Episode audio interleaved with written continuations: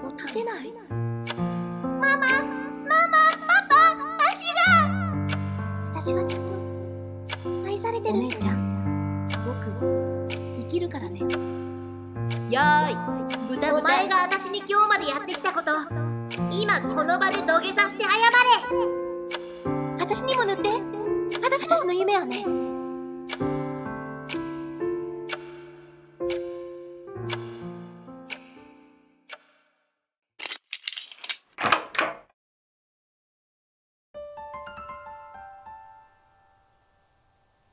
松本まなみエピソード1弟の力と二つの夢着いたのは日本と同じ地球だった。窓からずっと外を見ていたのに、いつまで経っても星は見えなくて。だんだん地球が見えてくるはずなのに、見えなくて。そのままアメリカってどこに着いた？おかしいな。どういうこと？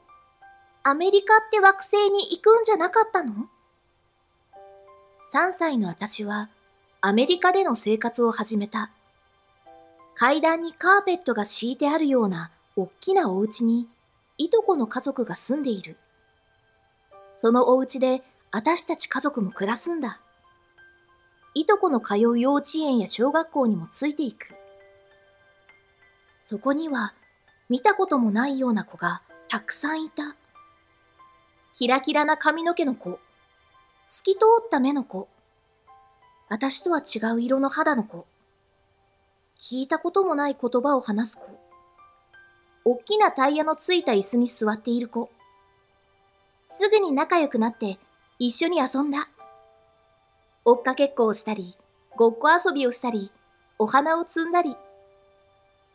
言葉は違っても、ニコッと笑う顔はみんな同じで、笑い声も同じだった。そっか。地球には日本じゃない国があるんだ。日本人とは違った国の子がいて、見た目も違って、いろんな言葉を喋ってるんだ。言葉がわかんなくても、見た目が違っても、一緒に遊んで楽しいなって思う気持ちは同じなんだ。初めて夢っていうものが生まれた。世界中の人とお友達になりたい日本に帰った私に、ママは素敵なことを教えてくれた。弟が生まれるんですって。ママのお腹に耳や手を当てながら、もうすぐ生まれてくる命を愛おしく思った。そうして迎えた男の子。私は5歳で、お姉ちゃんになった。パパとママの一人娘だった私。ママとパパが取られちゃった。っていう気持ちもちょっとだけ生まれたけど、弟を可愛く、大切に思う気持ちも本当。この幸せな生活がずっと続くんだと思っていた。弟はすくすく育ち、一年が過ぎた。いつものように幸せな一日が終わり、私はお布団でうとうとしていた。物音がした。ママの叫び声。パパの太い声。ドラマでしか聞いたことのない救急車の音が近づいてきて、また遠ざかっていった。そして静かになった。静かすぎる。何が起こったの？翌日、私はお友達の家に預けられた。何日か経って弟に会いに行くことになった。会いに行く先は病院。家族に会うのになんで病院に行くの？おっきな病院の奥の部屋に弟はいた。見たこともない機械に囲まれて目を閉じている。パパとママの話から弟に何か大変なことが起きたらしいと分かった。それが何なのか全然わかんないんだけど、私たち何かが変わっていく。私はおじいちゃんとおばあちゃんの家に預けられた。新しい場所で新しいお友達ができるのは嬉しい。でも、パパやママ、弟に会えないのが寂しくて寂しくて。おじいちゃんとおばあちゃんももちろん大好き。だけど、だけど。小学校に上がる頃、私は元のお家に戻った。弟も戻ってきた。家族4人でまた暮らせるんだ。だけど、弟は何度も病院に運ばれた。せっかくお家に戻ってきたのに、パパやママと過ごせない日が続く。冷蔵庫に入れられたおかず。炊飯器から自分でよそうご飯。一人で食べるご飯が、だんだん喉を通らなくなっていった。ある日の朝、いつものように起きようとすると、足に力が入らない。歩けない。立てないママママいろんな病院で検査をした。弟の病院で見たのと似たようなおっきな機械もあった。ママやパパのいない時は歩けるんだね。そうみたい。ママやパパが来てくれる時だけ力が入らなくなる。心の病気だってお医者様は言った。歩けるようにならないまま退院した。その日からパパとママは私をいろんなとこに連れて行ってくれた。弟のことはいいのかな？と思ったら、今は施設っていうところにいると言われた。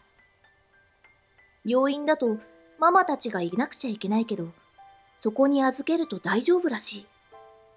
私のために、私と過ごすために、二人は時間を作ってくれたんだ。牧場、山、川、温泉、テーマパーク。初めて行くいろんな場所で、一日中時間を過ごした。お泊まりもたくさんした。パパとママは私のことを忘れてたわけじゃなかったんだ。今は弟が大変だからそばにいられなかっただけ。私のことが嫌いになったわけじゃない。私はちゃんと愛されてるんだ。あったかい気持ちが心を満たしていく。少しずつ歩けるようになった。私は1ヶ月で健康な体を取り戻し、休んでいた学校にも戻った。家族で暮らせるようになったものの、具合が悪くなると何度も入院する弟。心臓が止まることもある。ある時、病院に運び込まれた弟のとこに駆けつけると、弟はうっすら目を開いて、私を見た。お姉ちゃん、僕、生きるからね。力強い目に、そう言われた気がした。言葉を喋ることも、自分で歩くこともできない弟。その弟に、私はなんて大きな力をもらっているんだろう。小学2年生になった私は、国語の教科書に書かれていたあるお話に首をかしげた。遠い遠い国で栄養の足りない子供たちがバナナの皮の下で死んでいく。それは空想の物語じゃなくて、今、この地球上のどこかで起こっていることらしい。どういうこと？この子なんで食べないの？子供が死にそうなのに、なんでお医者さん助けないの？わけがわからなかったので、ママに頼んでその本を買ってもらった。黒柳徹子さんという方が、お仕事で世界を回って書かれたんだという。そこには知らなかったことがたくさん書かれていた。私と同じくらいの年の子が、おっきな武器を持っている。私と同じくらいの年の子が、手足をなくしたり、村を追われて道端で眠っている。私と同じくらいの年の子が、食べるものがなくて死んでいく。日本でもアメリカでも、こんなの見たことがない。こんな、こんなことが、こんなひどいことが、今この地球上で起きているの？毎日両親に愛を注がれて、弟からも勇気をもらって生きてきた私。生きることってなんて素晴らしいんだろう。弟の力強い目や笑顔から日々そう感じていた。そこに優劣なんかなくて、誰もがみんな大切な存在。どうでもいい人、傷つけていい人、死んでもいい人なんか、この世界に一人だっていない。日本は何十年も前に戦争っていうのをしていた。そんな話も聞いた。世界には今も、私が平和に暮らしている今も、人が人を殺す戦争をやっている場所がある。食べ物はたくさんあるのに、日本やアメリカじゃないとこに生まれた人は、お腹を空かせて死んでいく。もう一つ、夢ができた。世界中の人とお友達になりたい。これ以外のもう一つの夢。世界を平和にしたい。この世界のために何かできる人になりたい。人間の起こす問題で悲しんだり、命を落としたりする人が一人もいなくなる世界を私は作るんだ。エピソード2自分のために何だってできるんだ。弟の病気は前よりは落ち着いてきた。お医者様やヘルパーさんが来てくれて、弟の家での生活を助けてくれる。家族みんなで過ごせる時間が増えた。みんなでご飯を食べたり、お出かけをしたり、何気ない毎日が幸せ。弟は自分で歩くことも喋ることもできないけど、ニコッと笑ったり、感情を表したりする。私たち家族もヘルパーさんも、周りの誰も彼も、弟が笑うと嬉しくなる。笑顔ってすごいな。そういえば、言葉の通じないアメリカでも、私やお友達は笑顔でつながって遊んでいたんだ。言葉を発することができなくても、弟はこうやって笑顔で私たちに幸せをくれる。そんな私が釘付けになったのは、紅白歌合戦のオリンピック選手の紹介の場面だ。キラキラ輝く選手を紹介する音楽に合わせて、とっても素敵な笑顔のお姉さんたちが踊っている。踊るだけじゃない。お姉さんの上にお姉さんが乗ったり、ジャンプしたり、宙返りしたり。そんなすごいことをしながら、お姉さんたちはとびっきりの笑顔なんだ。なんだこれすごいチアリーディングっていうそれを、私も大きくなったらやろう。弟が私に教えてくれた笑顔の力。私も笑顔で人に勇気や元気を届ける存在になりたい。小学4年生になった。私のクラスに転校生がやってきた。ちっちゃな男の子だ。小学校に上がってからちょっと内気になっていた私。人前にも立たないし、目立つこともない私に向かって、やーい、豚豚。その男の子はそんな悪口を言い始めた。なんでそんな人を傷つけるようなこと言うんだろう。なんで私、そんなこと言われなきゃいけないんだろう。お友達や先生に相談することもできず、メソメソ泣いて、1ヶ月くらい経ったある日。待て。なんで私があんな奴のために悩まなきゃいけないの？私の中の何かに火がついた。そんな理不尽に泣くしかできない自分が歯がゆい。私も、誰も、もちろんその転校生も、誰かにとっての大切な存在、かけがえのない存在であるはず。そんな人の心を傷つけていいわけがない。傷つけられるがままにして泣くだけだった私も間違っている。私が、私のために、ちゃんとしなきゃ。そう思い立った一週間後、学年集会があった。その集会が終わって解散しようとするとき、私はみんなの前に出て、その子を呼びつけた。お前が私に今日までやってきたこと、今この場で土下座して謝れその子は土下座した。泣きながら土下座して私に謝った。その姿を見下ろす私の心には、爽やかな風が吹き抜けていった。勝った。私にもできたできたんだ人前に出るどころか、大勢の前で自分の気持ちや要求を表現すること。自分のために行動すること。ドキドキしたけど、怖いっていう気持ちもあったけど、でも、できた。ちゃんとできた。私にできないことはないんだ。家族の愛に育まれてきた私の心。そこに、私自身という味方がさらに加わった。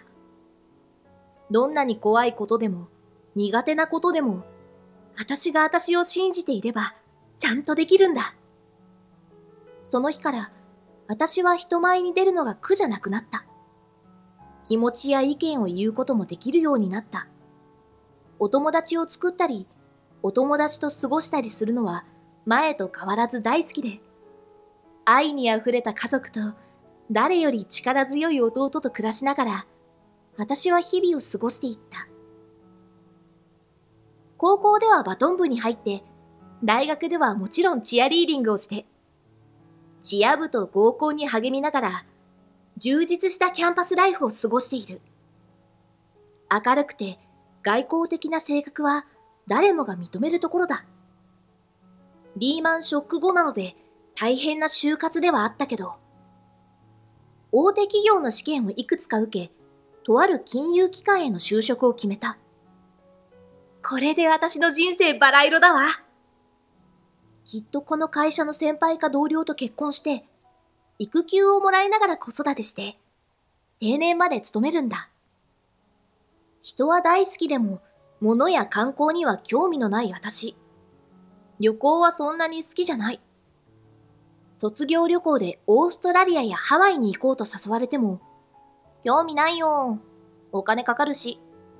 と断ってきたんだけど、4年間チア部で切磋琢磨してきた同期がサイパンに行こうと言い出した。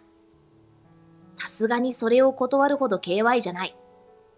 なんと言っても、人の好きな私。彼女らと行くなら、サイパンだってどこだって楽しいに決まっている。とはいえ、正直、国内の温泉でいいじゃん。海なら八景島にあるよ。とは思ったけど、サイパンへの興味はあまりなかったんだけど、往復チケットとホテルを取り、仲間と4泊5日の旅行に出た。大学卒業を目前にした3月のことだった。エピソード3開いた心の導く道を過ごす仲間も楽しいけど、泊まったホテルがまたすごかった。ホテル内にウォータースライダーとかカヤックとか100種類ぐらいのアクティビティの選択肢があるの。目の前は綺麗なビーチだし、アクティビティ専用の現地スタッフもいて、すぐに仲良くなって。遊びを教わるだけでなく、新しい友達と夜はお酒を飲みながら腹を割って話したりした。もちろんそばには大好きな同期たち。もう楽しくて楽しくて。チアに没頭したキャンパスライフも素晴らしかったけど、ここで過ごす楽しさは、心が生まれたての赤ん坊に戻ったみたいな、たまらない感覚。今日は何するの？この次は何するの？眠るのも惜しいくらい。大好きな仲間と新しい友達と全力で楽しんだ滞在を終え、さあ、空港に向かうというその時、顔なじみになったドアマンが5人いたグループの中の私だけに向かってこう言った。You have a big heart. 時が止まった。心に風が吹き抜けた。A big heart. そういえば、私には世界中に友達を作るという夢があった。世界に貢献する人間になりたいんだった。私の可能性って世界を見渡せばもっともっとあるんじゃない？忘れていたいろんなことが走馬灯のように蘇ってくる。日本の自分の安泰な将来にしか向けていなかった私の目の、心の目の開いた瞬間。翌月、私は社会人になった。先輩も上司も優しくて、営業の仕事にもやりがいがある。何をする時でも全力投球の私。どんどん成績を伸ばしていった。お金をいただくっていうのは自分が誰かを幸せにした対価なんだな。なんて素敵なんだろう。社会で働く喜びを噛み締めていた。どのつくホワイト企業だ？定時勤務は当たり前。お給料もいい。福利厚生も素晴らしい。子供を産んだら育休3年。昇進のペースもほぼ決まっている。何年勤めたらどのくらい出世してお給料がいくらになるのか入社した時点で分かってしまうほど。40歳になったらこのくらいのお給料をもらってこういう生活して50になったらこのくらいの水準の生活であの人の座ってるあの辺りの椅子に私も座ってる。未来が全部見える。安定、安心。不満なんか一つもない。もしあの時サイパンに行っていなかったら、私はこの環境に何の疑問も持たず、勤め続けただろう。だけど、私は、あの時サイパンに行った。心がパーッと開いた。忘れていた夢を思い出した。あの日までの私に戻ることは、もうできない。世界に出ようと思った。怖いけど、安定や肩書きをなくすなんて怖いけど、だけど、夢を思い出した心で、会社にも自分にも嘘をついてここで生き続けることはできない。自分の可能性は自分で開いてあげなくちゃ。誰も代わりにそんなことやってはくれないんだ。世界中に友達を作ることと、世界平和に貢献することとは、きっと、つながる。働きながらそう思い立った。世界中をこの目で見て友達を作って彼らのリアルな声を聞くことが世界への貢献の第一歩になるはずだから。300万円の貯金を目標に働き、2年半後、私は会社に G を伝えた。半年間、変わる変わる上司に説得された。それも道理だ。私は思いを真摯に伝え、丸三年でその会社を退職した。ママ、パパ、今日会社辞めてきたの。私、これから世界を回ってくる。25歳の私の新しい人生の幕開けだった。新しい人生。本来の人生なのかもしれない。エピソード4この家族の一員として。半年長く勤めたおかげで、予定よりたくさん貯金ができた。そのお金で、まずはニューヨークの語学学校に。1ヶ月みっちり英語を学ぶことにした。チアのポンポンをバックに、いざ、ニューヨークへはい。私はまなみ。日本から来たの。あなたは？ここを卒業した後は、この目で世界を見て回るの。私の夢はね、毎日毎日新しい友達ができ、仲良くなる。世界中に友達が作りたい。一つ目の夢があっという間に叶っちゃった。世界中から集まった仲間に、私の国に来るときは、うちに泊まりにいらっしゃい。と言われる。もともと観光には何の興味もない私。その国で仲良くなった人の家に泊まって、現地に溶け込むような旅がしたい、と思っていた矢先に、全世界に泊まりに来て、と言ってくれるお家ができた。なんて素敵なお導き。半年長く勤めさせてくれた元上司の皆さん、ありがとう。一つ目の夢が叶い、したかった旅もこのままできそうな予感。ニューヨークを出て、中米、南米、ヨーロッパ、アフリカ、いろんな国を自分の足で回り、自分の目で見て回った。日本の友達や家族には SNS で日々の様子や気づきをシェア。もちろん、ニューヨークや世界中でできた友達とも SNS ですぐにつながっていく。シャワーとお手洗いと寝るとき以外、ずっと誰かと喋っているんじゃないかな。語学学校でできた友人のいる国なら、家族ぐるみでお世話になって、あちこち連れて行っていただく。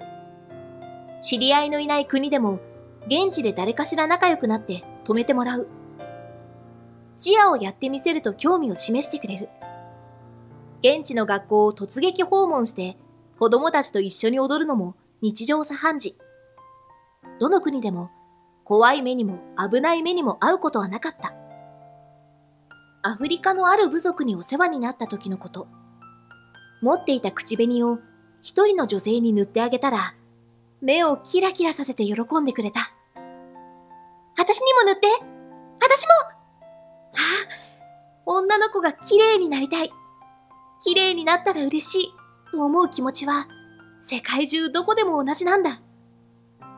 見た目が違っても、育った環境が違っても、常識や文化が違っても、私たちは心に同じものを持っている。新しく友達ができたら嬉しい。家族が病気になったら悲しい。優しくされたら嬉しいし、冷たくされたら悲しい。かっこいい男の子と付き合えたら嬉しい。綺麗なお姉さんの綺麗な足が見られたら嬉しい。表面的にどんなに違いの方が目についても、私たち人間の根っこは同じ。もちろん違いも尊重しながら、同じハートを持った人間同士、世界中の人に心を開いて生きていたい。そんなことを日本中、世界中の人に伝えたい。帰国後、私は講演活動を始めた。日本の友人に小学校の先生が多いということで、学校を訪問する機会もたくさん。みんな、私の旅を SNS で見てくれていたので、教育機関に快くつないでくれた。世界各地で見てきたこと。力強い弟の話。どんな国の人でも根っこは同じだということ。